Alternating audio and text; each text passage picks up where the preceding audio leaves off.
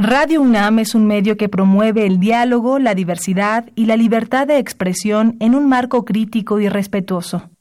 Los comentarios expresados a lo largo de su programación reflejan la opinión de quien los emite, mas no de la radiodifusora.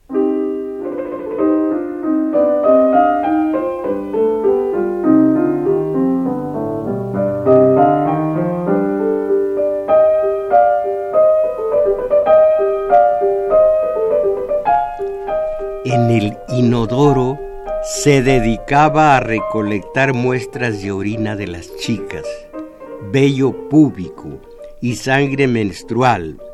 Ingería alguna de las muestras. No, no, mis valedores, no. No se trata de los 100 días de 120 días de Sodoma o Juliet eh, o las propiedades del vicio del marqués de Sade, no se trata de literatura estrictamente religiosa, producida en los años recientes por religiosos de la Iglesia Católica, Apostólica, Romana, sin más.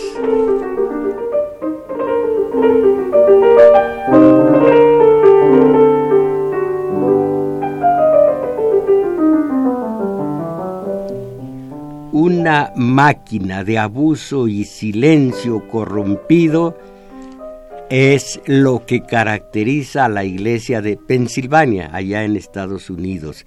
Leo, una máquina de abuso y silencio corrompido, corrompió a la iglesia de Pensilvania.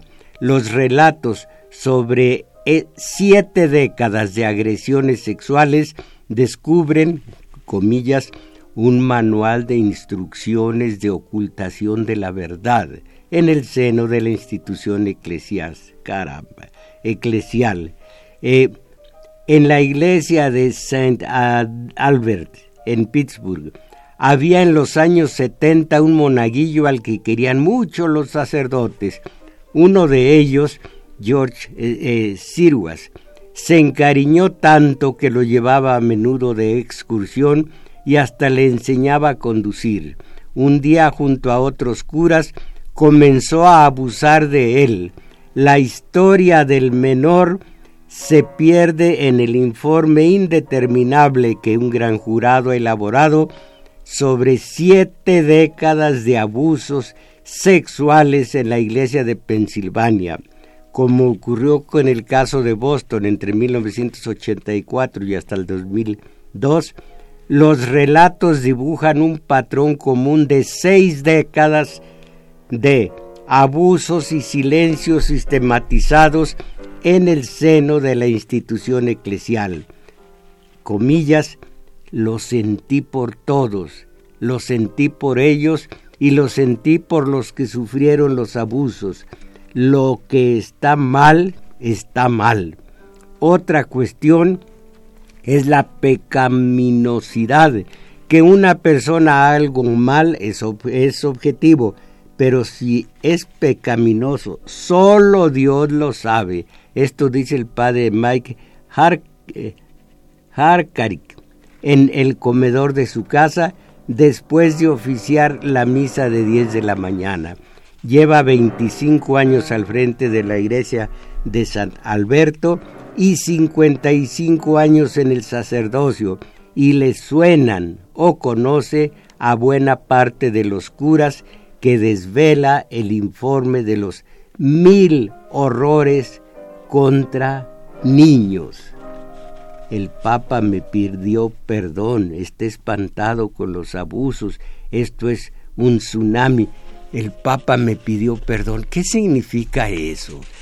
Yo voy, cometo un pecado para hablar con su lenguaje mm, escandaloso, pero luego pido perdón.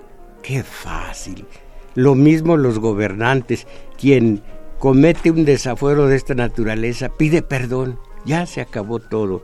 En fin, esto de la orina y las, el vello púbico y la sangre menstrual, no, no se trata, como les digo, de, de Sade. Esto más bien me recuerda a Tartufo, personaje inmortal que da nombre a una obra de Molière. No sé si conocen ustedes el aborrecible Santón, al aborrecible Santón más propiamente. Se trata del modelo de Hipócritas que revestido de una fingida santidad se nos quedó como paradigma de individuo falso y falaz, rapaz y libidinoso, uno que ni los bienes materiales del burgués que le dio cobijo en la propia casa supo respetar, ni a la esposa del candoroso burgués, ni a la hija casadera, ni a... Ese es Tartufo, el cínico que predica la santidad y procede con una conducta, eh, conducta perdón, execrable. Lean y conozcan en Tartufo el modelo de falso santón y así podrán explicarse eso abominable que acaba de descubrirse en la localidad, eh, allá en Pensilvania, Estados Unidos. Terrible. Leo de la crónica. Así que el Papa me pidió perdón, está espantado con los abusos, este es un tsunami. ¿Por qué lo siente por los abusadores? se le pregunta. Porque había una debilidad. Fue una cuestión de que la debilidad se apoderó. Ma, miren qué bien, qué fácil. Te preguntas si rezaron suficiente fue a mediados de los años 70 cuando el monaguillo citado como George eh, conoció la debilidad del padre Sirwas. El informe recién publicado tras dos años de investigación lo cita como miembro de un círculo de curas depredadores que compartían a sus víctimas con las que utilizaban, todo esto entrecomillado, látigos, violencia y sadismo mientras las violaban. Además de Sirwas, formaban el grupo varios más que no vienen al caso. Un día Sirwas llevó a George a una reunión con otros sacerdotes. Lo subieron a una mesa, lo desnudaron, y lo empezaron a fotografiar como hicieron con otros chicos. Producían material pornográfico en dependencias rectorales. Para distinguir a los agredidos, les regalaban cruces de oro. Ese era el distintivo. El niño que la llevaba era una presa. ¿Qué les parece?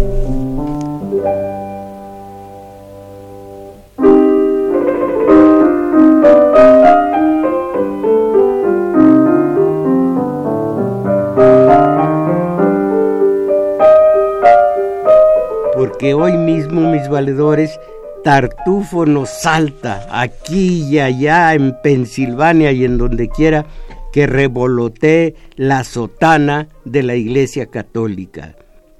En todas partes, émulos unos y otros, antecesores, antecesores perdón, y sucesores del Padre Maciel, padre de familia.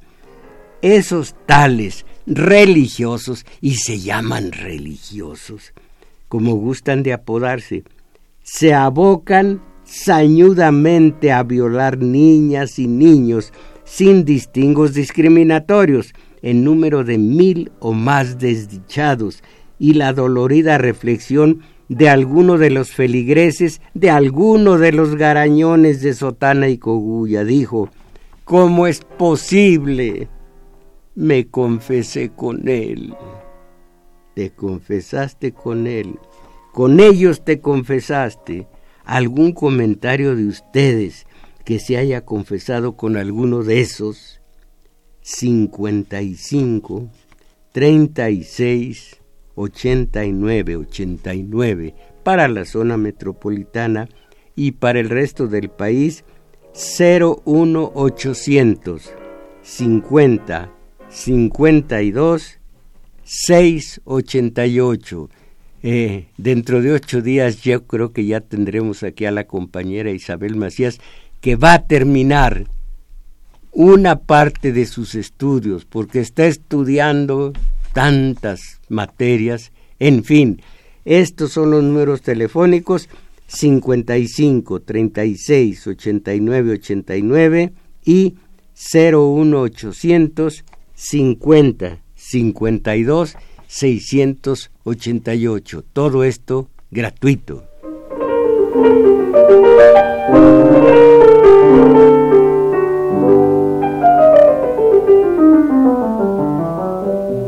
Así pues, mis valedores, la barca de Pedro hace agua y en el fondo sufre grietas y cuarteaduras por donde empieza a colarse el agua y a inundar todo aquello que carga encima y a arrastrar su carga al infierno que el religioso tanto gusta mentar. ¡Ah, caray! ¿Qué credibilidad puede tener una institución religiosa por excelencia? Está manejada por humanos, caray. Entonces, eh, ¿dónde vamos? Eh, y ya va siendo hora, a mi juicio, digo yo, de poner la iglesia, y lo digo en serio, poner la iglesia en manos de Lutero, que muy saludable le iría a resultar al Vaticano, la iglesia en manos de Lutero, porque el remedio para tal purulencia tiene que venir de fuera y cauterizar la purulencia de, de marras con hierro candente, que se borren los rastros de una iglesia mercachifle de indulgencias, como fue eh, cuando Lutero, eh, y genocida, que con el pretexto de la piedad perpetró la matanza de, de hugonotes la noche de San Bartolomé, terrible, y que se erradiquen los sádicos instintos de los tiempos y los métodos de la Inquisición, a la que un renegrido humor calificó de santa, santa la tal Inquisición, y continúa, es la congregación para la, eh, ¿qué de la fe? Ahora, les, ahora recordaré eh, el, el, título eh, entero caramba, santa. Como ellos apodan santo a todo, santa la sede vaticana, santa Jerusalén, el santo monte, caramba, que no sabes decirlo, gracias santo Dios, el santo oficio y todo el reguero de repeticiones del adjetivo santo para la Santa Misa, los santos óleos, los santos sacramentos, el Santo Rosario, la Tierra Santa, el Santo Padre, San Juan, San Juan Pablo II, Santo Dios, ¿cómo aguantas? Le hablo de tú por confianzudo, que sea santo semejante. Bueno, santo ese, que si conociéramos su biografía personal, yo lo conozco a medias, santos para que a la hora de la verdad, ¿para qué seguir? Voy a seguir diciendo trozos de crónica, tengo una crónica, o más bien tengo material como para dos horas, eh, pero aquí va algo más, porque había una debilidad, fue cuestión de la debilidad que se apoderó de ellos. Te preguntas si rezaron suficiente los curas. Fue a mediados de los años 70 cuando el monaguillo citado como George, esto ya lo leí para ustedes, eh, poco después llegó el padre Mike a la parroquia. Yo no juzgo, Dios es juez. Ah, qué va, qué bonito. Eh, si alguien robó un pollo porque tenía mucha hambre, un pollo rostizado y un agua negra para el desempance, Órale, lo vieron y a la cárcel. No, que me juzgue Dios. Sí, qué fácil. Yo no juzgo. Dios es juez, dice, y por supuesto, en lo que se refiere al gran jurado, debe haber un, un juicio. Y también tras el informe del gran jurado habrá otros juicios. Pero muchos de los protagonistas, víctimas y verdugos han muerto Por eso, para George, la justicia llegó a medias. Caramba. Eh, eh, se consultó a los condenados por violaciones de chicos, a los curas. Los cargos contra Pucci se retiraron por una cuestión técnica y Sirwas murió sin ser procesado. El documento habla de al menos un millar de víctimas de los abusos, trescientos sacerdotes implicados y de una gran maquinaria de silencio.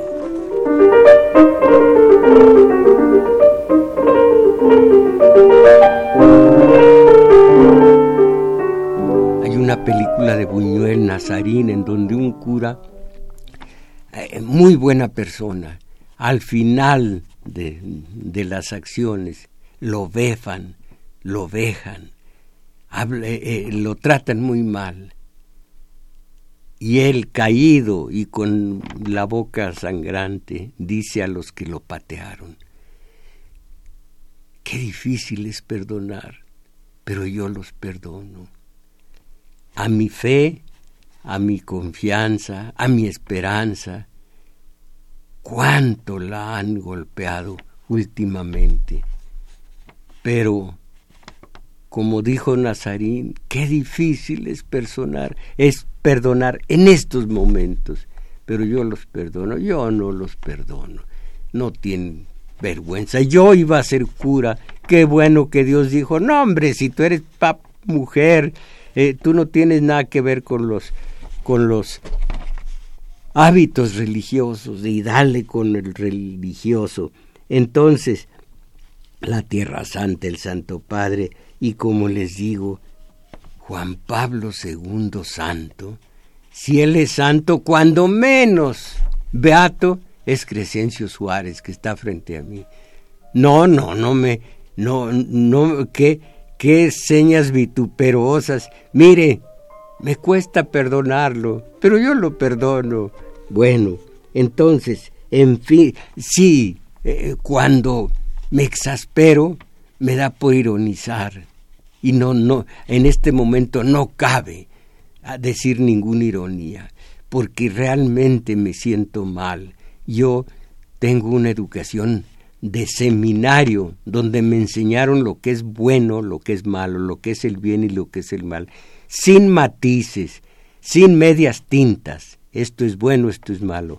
Además me enseñaron y por eso en la materia de periodismo estoy fuera, estoy en un mundo que no es el de los demás periodistas. Me enseñaron gramática en el seminario. Por lo mismo, a mí me golpea, no solo en el tímpano, en los tímpanos, sino allá donde les conté, el hoy inicia y a la brevedad, y, eh, contempla eh, invertir tanto. Contempla. Contempla no, no es un disparate, pero caramba, si contemplar de alguna manera cae en el rango de la poesía, de lo bello, de lo altivo del espíritu. Contempla ir a Estados Unidos a comprar ropa de marca. Caramba. No sé quién, creo que fue Paz y en Francia varios más, no acercarse a los medios, a la prensa escrita, porque está escrita con los pies. Qué disparates por todas partes. Me enseñaron gramática, además me dijeron, me enseñaron esto es lo bueno y esto es lo malo. Lo demás es hacerse tonto. Y lo, como sea yo, cómo proceda, pues no, no viene al caso. Pero sé lo que es bueno, lo que es el bien, lo que es el mal. Y no me digan que que la verdad es de cada quien, no, la verdad eh, eh, y, que la, bueno, la verdad es de cada quien. Hay una verdad única, suprema, pero, repito, me duele muchísimo porque yo aprendí lo mejor en el seminario. Aún aprendí, y esto es hermoso, que toda mi sexualidad fluye tranquila, normal, y no anda y por culpa de Gregorio VII, eh, no es no soy cura con unas limitaciones bárbaras que terminara yo acariciando niños. ¿Cómo me protegió mi Dios? Porque Dios y yo somos uno. ¿Y cómo me protegió? Ese Dios que somos yo. Entonces, aquí, allá, acullá, ha reventado la santa herida purulentosa, aguzanada, que acaba de brotar del cuerpo místico de la Santa Iglesia y que ha mostrado una santa corrupción solapada, aguzanada, que se arropa en una santa impunidad de los santos padres y pastores de la Santa Iglesia Católica Apostólica Romana. Y a propósito, miren esto, lean Tartufo, ahorita les platico más acerca de él para eh, incitarlos a leer. Es un libro, es una obra de teatro de Molière, eh, muy estrechita y en poco rato la, la leen. Es tan ilustrativa este tartufo con Argón, que es el, el burgués, y con la esposa, y con la hija, el, el hijo, el pretendiente, en fin. Pero oigan esto, a ver si les parece o no ser tartufo. Lo voy a leer muy lentamente. Antes aprendí del seminario y después de tantas lecciones que me dio la vida y Shakespeare en Hamlet, ser o no ser, he ahí el problema, que es más levantado para el espíritu, eh, eh, enfrentar los dardos y, los dardos de la adversa fortuna o haciéndoles frente, eh, derrotarlas, eh, algo por el estilo. Pero lo más importante, todavía no sabe Hamlet quién mató a su padre y anda cavilando a lo largo del corredor. Detrás de él surge su madre, Gertrudis, la reina. Y desde atrás, al cogote de Hamlet, le dice, ¿Qué os pasa que parecéis preocupado? Hamlet voltea, eh, no quiere a su madre por el detalle de que se casó a los cuantos días de muerto el papá, se casó con el hermano del papá, a fin de cuentas el asesino del papá. Entonces se voltea contra, contra Gertrudis que le dijo, ¿qué os pasa que parecéis preocupado? Y dice, Señora, yo no sé parecer parecéis preocupado. Yo no sé parecer. Ah, si yo, mis valedores, estuviera a la altura de esa frase magnífica. Yo no sé parecer. Soy la pura verdad. Mi verdad. A la altura en que esté mi verdad, esa es.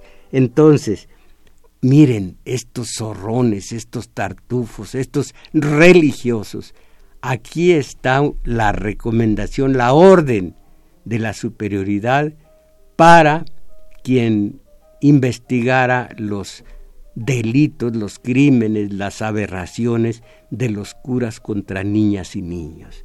Oigan esto, el gran jurado, cuerpo legal que actúa previo a un juicio y cuya investigación ayuda a determinar las imputaciones, describe todo un manual de instrucciones de ocultación de la verdad, esto entre comillas. Así lo dice el manual de la superioridad, eh, manual de ocultación de la verdad. En un tono que parece emular el de los diez mandamientos, en este caso seis nada más. El texto reza, óiganlo ustedes. Primero asegúrese de usar eufemismos frente a palabras reales. Aquí está el embuste, aquí está la hipocresía, aquí está el tartufismo. Ustedes saben lo que es un eufemismo, lo más detestable. Mírenme a mí, voy a ser tan ridículo de decir soy de la tercera edad. No, soy viejo. ¿Por qué tenerle miedo a las palabras y andar con eufemismos? El otro, no, no es ciego, es invidente. Y así siguen los eufemismos, pero el peor de todos, un inválido, un individuo con capacidades diferentes. ¡Qué vergüenza! que no podemos decir la verdad, tenemos que usar eufemismos. Hay miles y miles de eufemismos para no enfrentarse a la verdad, a las palabras duras, categóricas, verdaderas. No, con eufemismos. Eh, es de la tercera edad y todo el mundo, bueno, como de la tercera edad. ¿Cuál tercera edad? Viejo invidente. ¿Cuál invidente? Ciego. ¿Cuál otro? Eh, esa es la verdad. ¿Para qué andar con rodeos? Bueno, pues oigan esto. Lo que dijeron los jerarcas a los pedófilos y a, y a los jueces también, pero jueces de ellos, curas. Primero asegúrese de usar eufemismos frente a palabras reales para describir agresiones sexuales. Nunca diga violación, sino contactos inapropiados. ¡Ah, qué bonito! Contactos inapropiados. Segundo, no lleve a cabo verdaderas investigaciones, sino asigne a clérigos a hacer preguntas adecuadas, mañosas, Tercero, para lograr una apariencia de integridad, envíe a sacerdotes para evaluación en centro psiquiátrico de la iglesia. Aquí dice centros psiquiátricos, vamos a decir que diga centros psiquiátricos. Evaluación en centros psiquiátricos de la iglesia. No es solapar al criminal centro psiquiátrico, pero de la propia iglesia. Cuarto, cuando un cura debe ser trasladado, no diga el motivo, diga a los feligreses que está en baja médica o fatiga nerviosa o no diga nada. ¿Cómo ven? Mentirle así a los feligreses. ¿Dónde carambas van a dejar la fe de, esos feligreses? ¿Dónde va a quedar de maltrecha la fe que anima o que animaba a esos feligreses? Quinta o quinto, aunque un sacerdote esté violando a niños, proporcióneles casa y cubra sus gastos. No más falta, y voy a ser safio y vulgar, más falta que diga, págueles el lugar donde se van a reunir, eh, usted pague las costas y pague... Y finalmente, finalmente, y sobre todo, no diga nada a la policía. El abuso sexual con o sin penetración siempre ha sido un delito pero no lo trate de ese modo, sino como un asunto personal dentro de casa.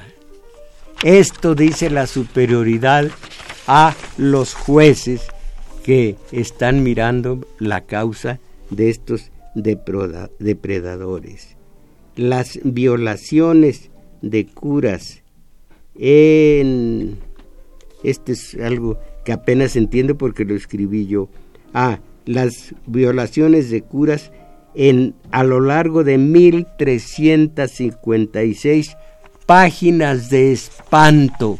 Todos nos espantamos, vemos horrorizados esta situación, menos los propios violadores y los que los juzgan. Una carta de 1989 ayudaría a establecer un séptimo consejo victimice al agresor en aquella, perdón, victimice al agresor. Esto es perverso.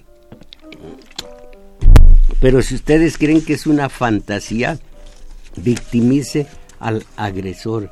Ahora si tienen aguante, van a escuchar, espérenme un momento, la, la justificación del, de Sergio Obeso Rivera. Um, es cardenal de la Iglesia Católica y él está, él, su sede está en Jalapa, Veracruz. Van a oír lo que dijo al respecto, defendiendo a los pederastas, a los pedófilos, a los enfermos sexuales. Bueno, entonces, justificar un aborto. Una carta, repito, de 1989 ayudaría a establecer un séptimo consejo. Victimice al agresor. En aquella misiva, el obispo de Scranton, James Tinvin, se dirige al cardenal Luis Dadaglio en Roma para informarle de que un sacerdote había asistido a un aborto irregular. El sacerdote actuó indudablemente presa del miedo y el pánico. Él había dejado embarazada a la chica a la que ayudó con el aborto.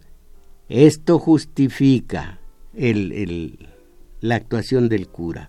La debilidad de la que habla este miércoles el padre Mike desde Pittsburgh, así recomendaba su perdón recordando que, eh, comillas, el cura se encuentra ahora en una parroquia bastante lejana de la ciudad en la que se cometió el crimen.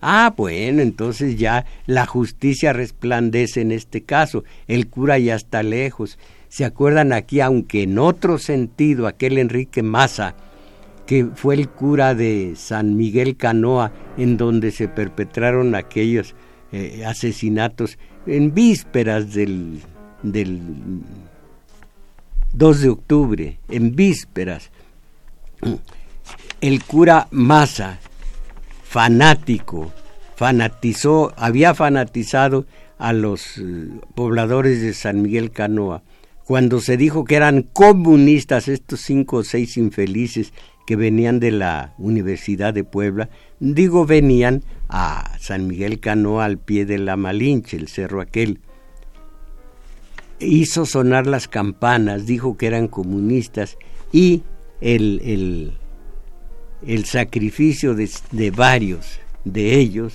incluyendo al que dio cobijo a, a, estos, a estos jóvenes en su casa, porque no hubo donde los alojaran por comunistas, ese cura, después de haber cometido semejante aberración, ah, fue castigado trasladado de acá en San Miguel Canoa a una población de Oaxaca.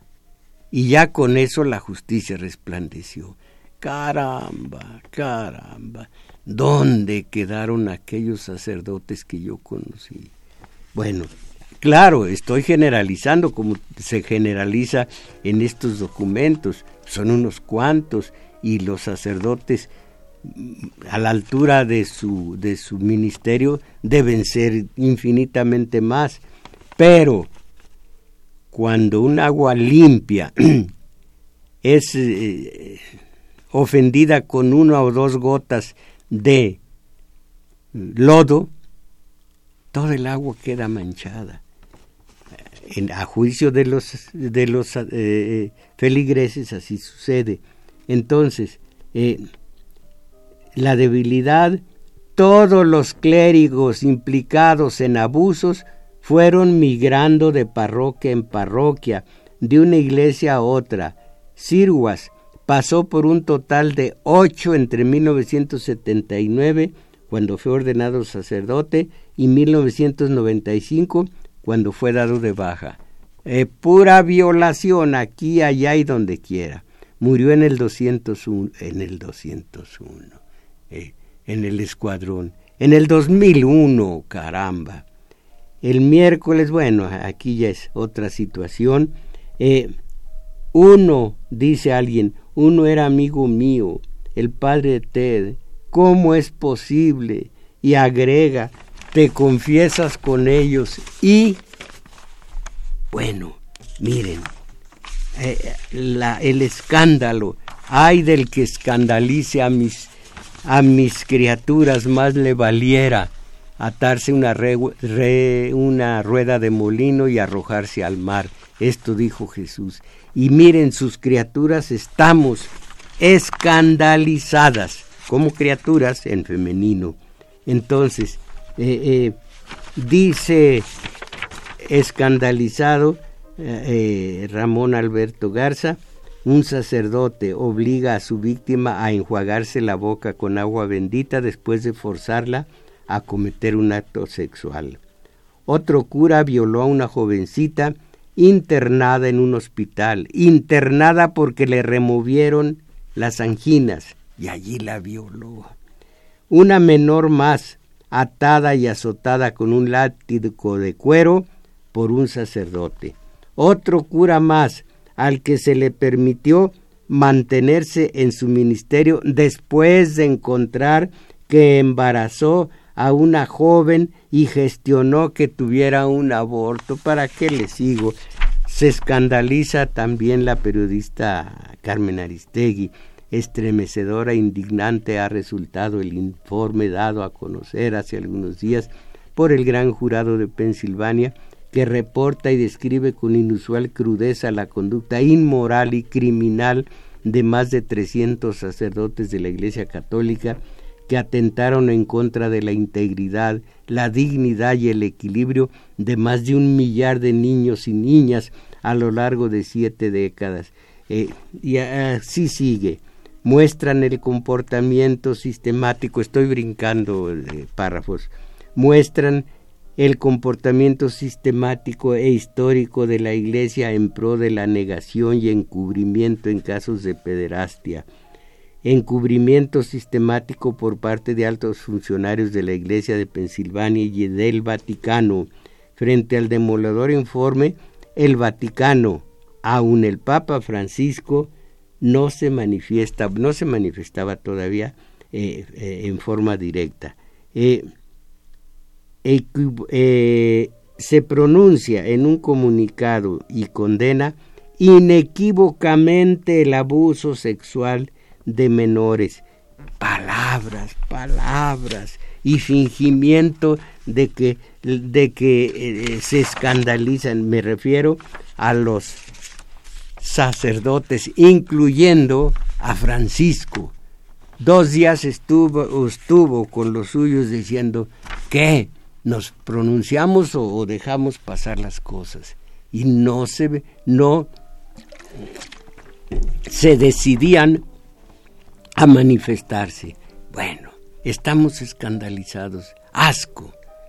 Y yo, como les digo, pues conozco las obras de Sade, esa película horrorosa para mí de Pasolini, ¿cómo se llama? Saló, creo, sin estar seguro. Asquerosa. Pues sí, ese es, así es, si no, no fuera, no fuera Sade, porque es una obra de Sade eh, vertida al cine. Bueno, entonces, el cardenal Sergio Beso Rivera dijo que algunas personas que acusan casos de abuso sexual dentro de la Iglesia Católica deberían tener tantita pena, porque también tienen una cola muy larga que les pisen. ¿Qué les parece? Interrogado. Ah, qué bueno que dice interrogado y no cuestionado, un disparate monumental. Interrogado sobre los casos de abuso sexual en la dirección de en la diócesis de Pensilvania, Estados Unidos, antes de oficiar misa en la Catedral de Veracruz, el religioso, religioso, y dale con los religiosos, el religioso rehusó inicialmente comentar el tema, dijo, vengo contento para hablar de temas bellos, no de cosas problemáticas como esa que planteas. Esto de hablarle de tú a los feligreses lo detesto. O nos hablamos todos de tú o nos hablamos de usted todos. Yo a mis hermanos y hermanas les hablo de usted. Bueno, eh, problemas, eh, eh, cosas problemáticas como esas que planteas. Pero luego dijo que esos señalamientos son acusaciones que, que se hacen en algunos casos A veces son ciertas, dijo, pero mal de muchos consuelo de tontos. Un cardenal, un cardenal de la Iglesia Católica. Miren, el humano se conoce, dejen decir un dicharajo asqueroso, pero en este caso vale. Por, por el modo de tomar el taco se conoce el que es dragón. Estos que así hablan un español tan barato, esos son también ellos. Así se trata de un cardenal y así sea muy obeso. De todas maneras, dijo, eh, las acusaciones que se hacen en algunos casos son ciertas, pero mal de muchos, consuelo de tontos, porque a veces quien los acusa debería tener tantita pena, porque suelen tener una cola que les pisen muy largas. ¿Cómo ven? No obstante, el jerarca de la Iglesia Católica de 86 años de edad, ah, perdónenlo, ya a esas alturas ya no coordinan, Qué vergüenza lo que estoy diciendo.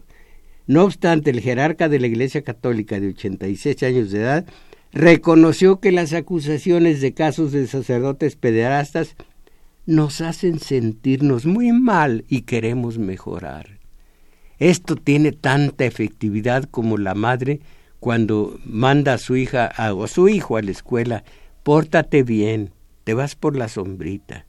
Eh, eh, no hagas renegar, eh, bueno, pórtate bien. Y para, para que aprendas bien, eh, eh échale el 20, eh, deja, echa el 20 o deja caer el 20 y échale ganas para salir adelante. Frasecitas estúpidas que repiten los mediocres y que este señor de 86 años, que además es cardenal de la Iglesia Católica, dice, nos sentimos mal y queremos mejorar. La mayoría de los crímenes fueron cometidos hace tanto tiempo que, que muchos ya prescribieron muchos delitos y muchos abusadores han muerto. Bendito sea Dios. Eh, continuó los esfuerzos de restablecimiento. Él, él hizo este, pues, este esfuerzo y lo logró. Restablecimiento de las relaciones entre el Estado mexicano y el Vaticano al promover la ley reglamentaria del artículo 130 constitucional. Y allá al fondo de, de la escena, como diablo de pastorela, un tipo narigón de, de formita de hablar muy de, de pito de calabaza, eh, Salinas sonreía. Lo logramos. Entonces, los que acusan a los curas tienen mucha cola que le pisen. Y no olvidar, dice él, no olvidar que en algunos casos, ah, mal de muchos, consuelo de tontos. Un cardenal de la Iglesia Católica, mis valedores. En la parte religiosa todo esto es México. Y nosotros, mientras tanto, dije religiosa, me retracto, en la parte de clerical, este es México.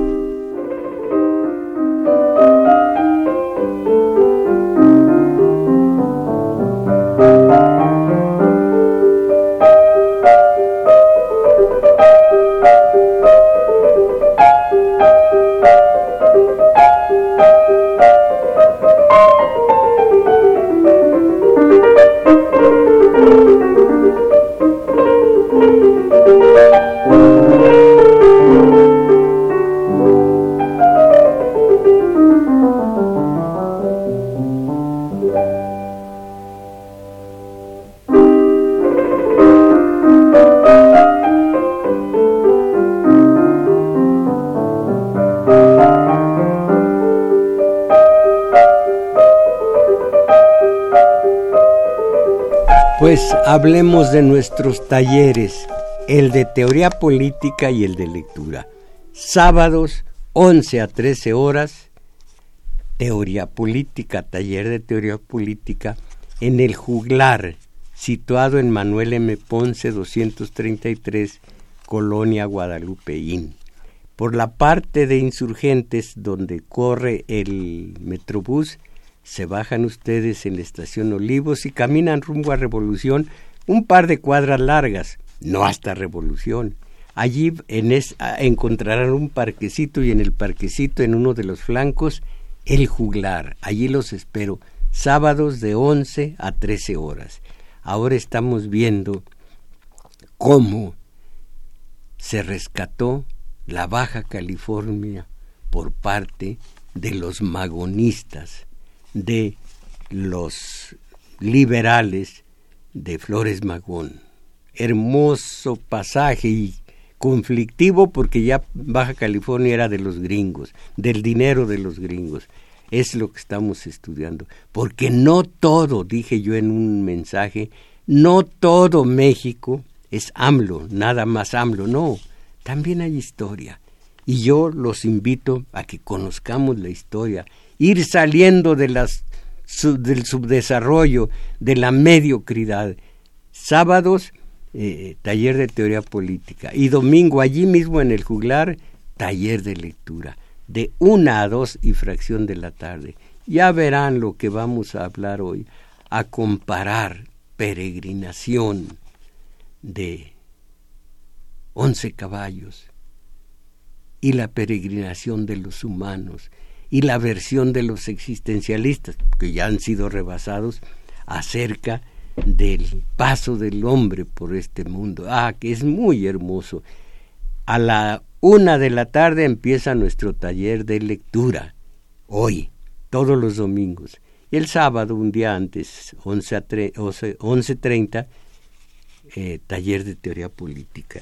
Aquí hablan ustedes, aquí escriben ustedes y como son tantos mensajes, cuando no se trata del tema que les propongo, como el tema de usted, Mario González, de veras no le, no le interesó lo que estoy hablando, que sale con algo mucho, muy lejano.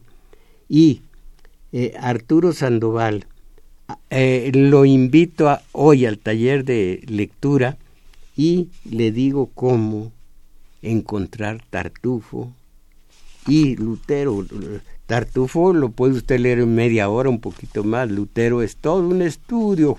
Lutero con Calvino. En muchos sentidos Calvino es más importante, en fin. Pero óiganlo bien.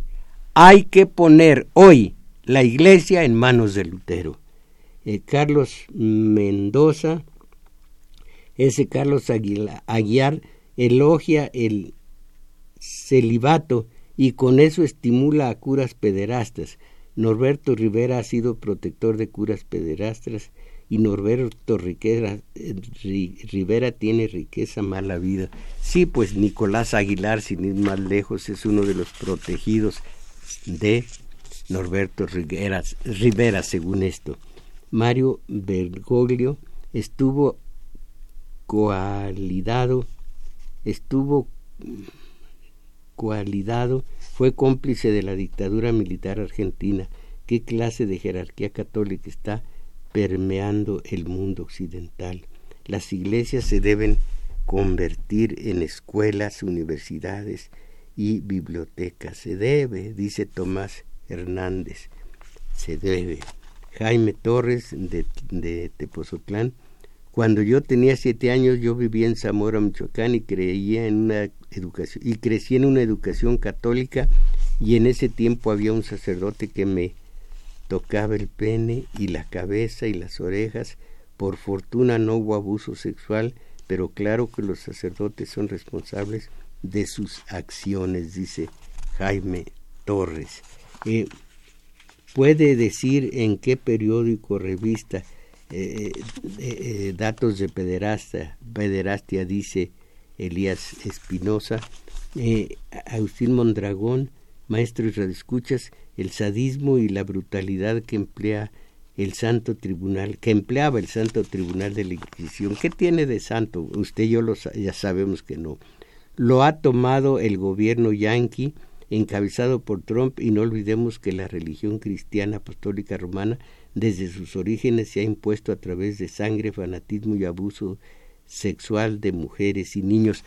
Ah, no estoy de acuerdo en una sola cosa, Agustín Mondragón. No es la religión cristiana, es la religión católica que creó en el 317, creo, eh, Constantino. Y Teodosio, al final de ese siglo, la ratificó. No, el cristianismo es puro, es limpio, es puro amor. El catolicismo es la diferencia. Claro que los católicos pueden ser cristianos y los cristianos pueden ser católicos, pero entre unos y otros casi siempre hay una división. Eh, eh, eh, en, en los hechos. Santos Vandala de Iztacalco, visité los instrumentos de tortura y pena capital en el museo y es inconcebible a qué grado puede caer el espíritu del ser humano cuando causó tanto dolor con ellos, pero no nos vamos, no los vemos como el pasado, nada más hay que darse una vuelta en los separos de la policía o en los reclusorios. Belén Cortina, el remedio es cortárselos a esos curas y saluda a todos. Eh, dice, dice Ernesto Vázquez, cuchilla del tesoro, estoy en todo de acuerdo excepto en usar la palabra inválido. El hecho de que una persona no pueda caminar no le quita ningún valor. No, tampoco le quita valor a ningún ser humano ser como sea. Nada más que es inválido. Es inválido. En, en el sentido de la limitación que tiene para, para manejarse en la vida, ya sea de los ojos, ya sea de los oídos. Mira, allí tiene un inválido Beethoven. Yo caminaba, no, trotaba en, en una pista eh, para hacer cardio. Y de pronto se me taparon los oídos y no que me quedó más que decir lástima ya tengo que componer la novena bueno eh, e, entonces no está de acuerdo que una persona eh, si no puede caminar no se le quita ningún valor claro que no se le quita ningún valor. Cuando sí está limitado de principio a fin es cuando pues cuando pierde la razón por ejemplo. Pero inválido no le quita el inválido. Y además además no es para eh, escandalizarse. No se le va a, a quitar nada si le falta un ojo un brazo una pierna. Eh, Ernesto Robles de, Tultitlán debemos hacer una reflexión de la doble moral que maneja la Iglesia Católica para el manejo financiero de los dineros que han ocupado para financiar guerras e invasiones. Está usted, en síntesis, está usted eh, describiendo toda la vida pública de Juan Pablo II, los desvíos hacia Panamá desde el banco, los dineros del Banco Ambrosiano para desde Panamá eh, eh, enviarlos a Lech Walesa, el, el polaco, bigotón. A mí no me den ningún bigotón por bueno. Cualquier bigotón que vea yo enfrente le tengo desconfianza. No me caen bien los bigotones. Bueno, a Lech Walesa para que destruyera el comunismo, el socialismo e impusiera la socialdemocracia en Polonia. Polonia ahorita es más de, más de derecha y más reaccionaria en su gobierno. Todo esto por culpa de Juan Pablo II, que era un político de principio a fin, político. Así que, caramba, ¿de dónde salió eh, santo? Imagínense, Felipe de Jesús, el mexicano en Japón, fue crucificado, bueno, crucificado y luego dos lanzas en el cuerpo, en, el, la caja torácica, dos, dos eh, lanzas en forma de X, lo, le quitaron la vida en el suplicio, en la cruz. Y cerca de 300 años más tarde fue el primer santo mexicano, el protomártir y santo mexicano, San Felipe de Jesús, que solo iba a ser santo, decía su, su trabajadora negra, cuando la higuera, reverdezca. Y dice la leyenda que un día reverdeció la, la higuera y dijo ella, Felipe ha sido martirizado, Felipe santo. Y esto ocurría en Japón. Entonces, a él pasaron siglos antes de que fuera canonizado. ¿Me puede hacer una lista de, pues nada más los, los agradecimientos? Dos personas. Gracias. Eh, el, es, oh, Etelvina Pérez, ya veo el taller de lectura y domingo 7 en YouTube en lugar de ver el gran canal. Ah, qué bueno. A, eh, las muchachitas de gran canal, del gran canal del desagüe. El muchachitas de gran canal, del canal 2, el, el, el de Televisa. Y Eduviges Camacho, directivos de la UNAM, no se olviden que viene un nuevo gobierno y podemos regresar domingo 7 a la FM. Esa va a ser una muestra de cambio si es que lo hubo. Bueno, pues está en manos de quien debe estar. Las autoridades mandan. Eh, es un poco a la manera del, del ejército. El superior manda y si se equivoca vuelve a mandar. Así que estamos supeditados a lo que diga la autoridad. Permítanme un traguito.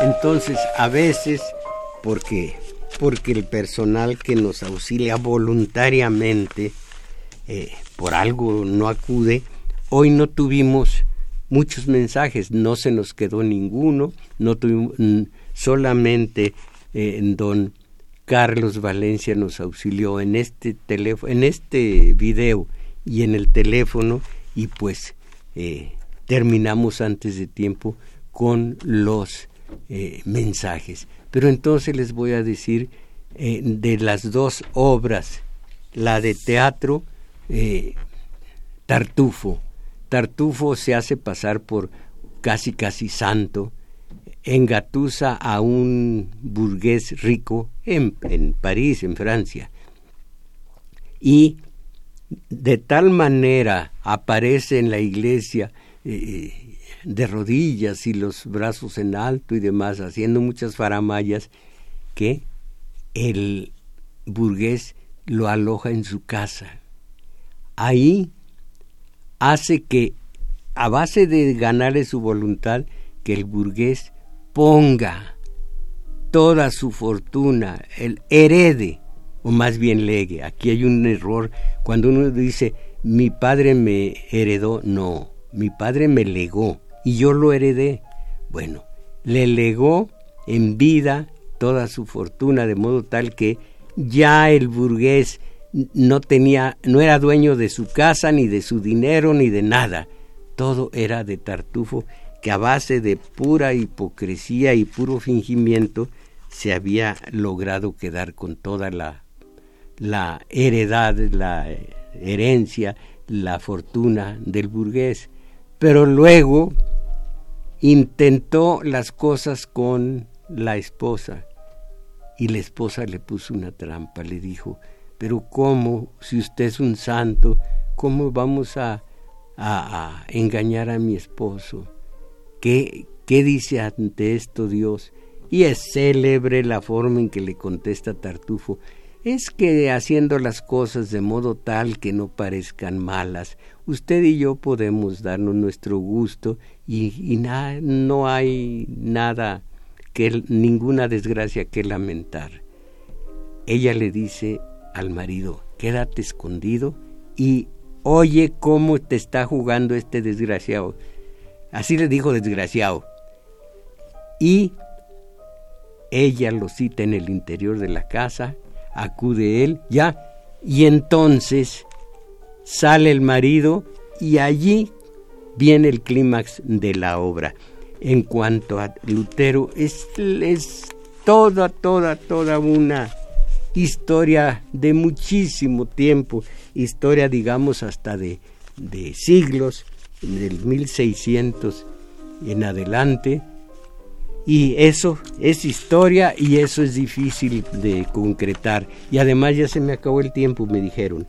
Agradezco a, a Crescencio Suárez en los controles técnicos, en, en continuidad a Juan Carlos Osornio y Carlos Valencia, que, que ayudó en el teléfono y grabó este video. Ahí les encargo si quieren verlo, si quieren verme la cara Estoy en Tomás Mujarro Oficial, en YouTube. YouTube Tomás Mujarro Oficial. Qué mal me cae decir mi propio nombre, pero en fin, lo tuve que decir porque me falta la compañera Isabel Macías, mis valedores. ¿Para cuándo dejamos las cosas? A salir de esta asquerosa mediocridad. Ánimo.